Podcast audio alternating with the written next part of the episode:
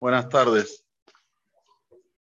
Dice la Gemara en el Tratado de Megilá, en la página 29a. Tania fue estudiado fuera del Beta Kenes, del Beta Midrash. El Bila Zara Kaparomer. עתידים בתי כנסיות ובתי מדרשות שבחוץ על הארץ, שיקבעו בארץ ישראל. En el futuro, los batei kenesiot, sí, sí, todos los batei kenesiot que están fuera de la tierra de Israel, los batei midrashot, van a ser fijados en la tierra de Israel. Esto va a estar en un futuro en la tierra de Israel. Sheneemar, que Ketabor Behanim, Uge Carmel Bayam Yabo. El pasuk en Irmía dice así: cuando Boreolam entregó la Torah al pueblo de Israel, pasó el Carmel, el río, hasta Arsinai. Tabor lo mismo.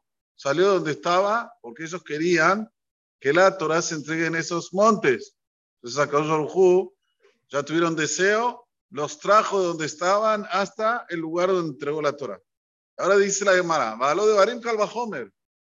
Ahora vos tenés que usar el análisis. ¿Qué análisis? Uman Tabor be Carmel. Shelo bau el alilmot Torah lefisha nikbeu beres Israel. Sí, Tabor y Carmel, que no vinieron sino para estudiar por un momento, para recibir la Torah fueron fijadas en la tierra de Israel. Bate Kenesiot, Bate Midrashot, Shekorim Baem, Umarvisim Baem et Torah, al Had Kama Bekama. Bate Kenesiot, Kadishim, Amenim, Bate Midrashot, Marbitzim Baem et Torah. ¿Saben lo que es Marbitzim? Implantan. Es cuando una persona poda un árbol, lo trae a otro lugar y lo pone en un lugar. Esto es Marbitzim Torah. Entonces, en un Beit Midrash, ¿Cuánto más y más que este Bet este Bet va a parar en el futuro? ¿Dónde? En la tierra de Israel. O sea que la Gemara nos habla, nos habla de una forma teórica, digamos así. Hachmea Kabbalah dicen que teóricamente el Bet lo construyeron en total, ¿cuántas personas? Cinco personas.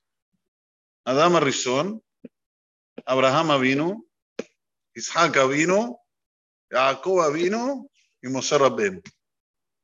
Y explican, Abraham vino, hizo la primera pared. ¿De dónde sabemos? Porque dice que trajo una minha a Hashem. ¿Cuánto suma minha? Minha suma 103. Memes 40, Nunes 50, 90.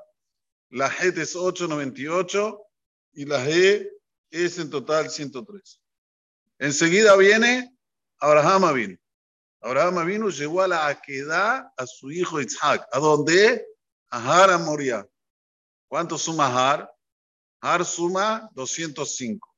Pero Ima Kolel quiere decir con la palabra, suma 1, da 206. 103 más 103, 206. Después viene Isaac vino.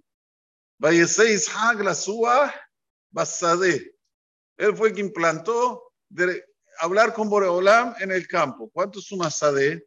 La Shin es 300, la Dalet es 4 y la G es 5. ¿Cuánto da en total? 309. 103 más 103 más 103, 309. Enseguida viene Jacob vino. Vairaba Yomar, Manorama Comazé. Ezequiim Bet Elohim. ¿Cómo llamó ahora? Llamó Bet. ¿Cuánto suma Bet? 412. Tenemos la Bet es 2, la Yud es 10, 12, y la Taf es 400, 412. 103 más 103 más 103 más 103, 402. Aquí están hechas las cuatro paredes. ¿Y quién hizo el techo? Dicen Hachmea Kabbalah, Moshe Rabbeinu. Moshe Rabbeinu hizo el techo del Beit HaMikdash. ¿Y dónde está? ¿Dónde está que Moshe hizo el techo del Beit HaMikdash? Bait Hanan. ¿Cuánto suma Bait Hanan? 515. Entonces tenemos 103 veces 5. ¿Cuánto suma? 515. Aquí vemos que teóricamente, aunque no lo hicieron el Beit HaMikdash ellos, pero sí de una forma, de la manera que actuaron, Adam con su minja, Abraham llevando a su hijo al Haram Moriah, Isaac saliendo al campo a decir tefilá, y Jacob eh, diciendo que es la casa de Dios. Manorama como hace Enzekim Bet Elohim, donde estoy ahora es la casa de Boreolam. Reconocer que es la casa de Boreolam. Y después Moshe Rabbeinu Vaet Hanan. Usar este, lenguaje de Vaet Hanan para decir que hizo tefilá es en el primer lugar en la Torah que, que está. No, no, hasta ahora no había un lenguaje así de rezar. Vaet Hanan. Esta es una innovación de Moshe Rabbeinu. A través de que ellos hicieron todas estas innovaciones, hicieron la fuerza para que después se construya el HaMikdash. Y quiero decirles algo más.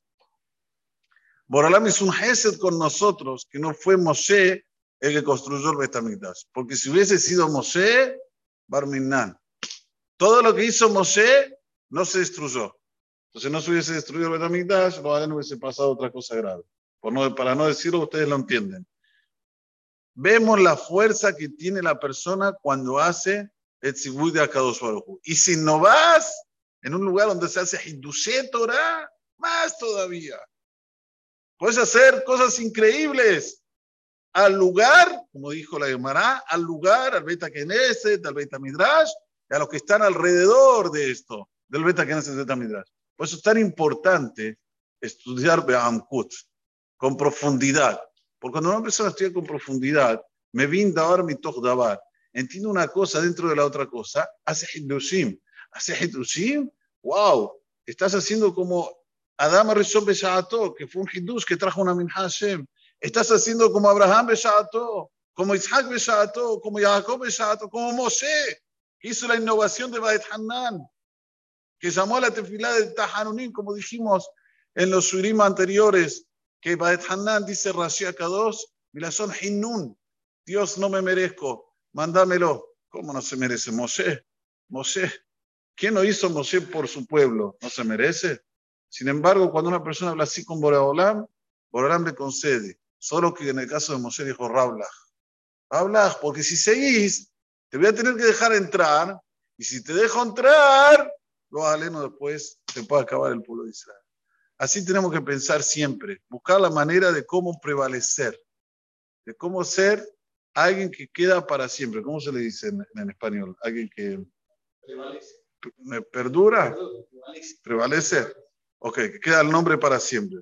¿Sí? Eso es lo que hay que buscar. Le, le llama, le llama Shem, hacer las cosas le llama Shem. A esa cosa uno va a mandar siempre verajó también quien irá todo. déjame que sea una tzaca o solo por esas cosas de Israel.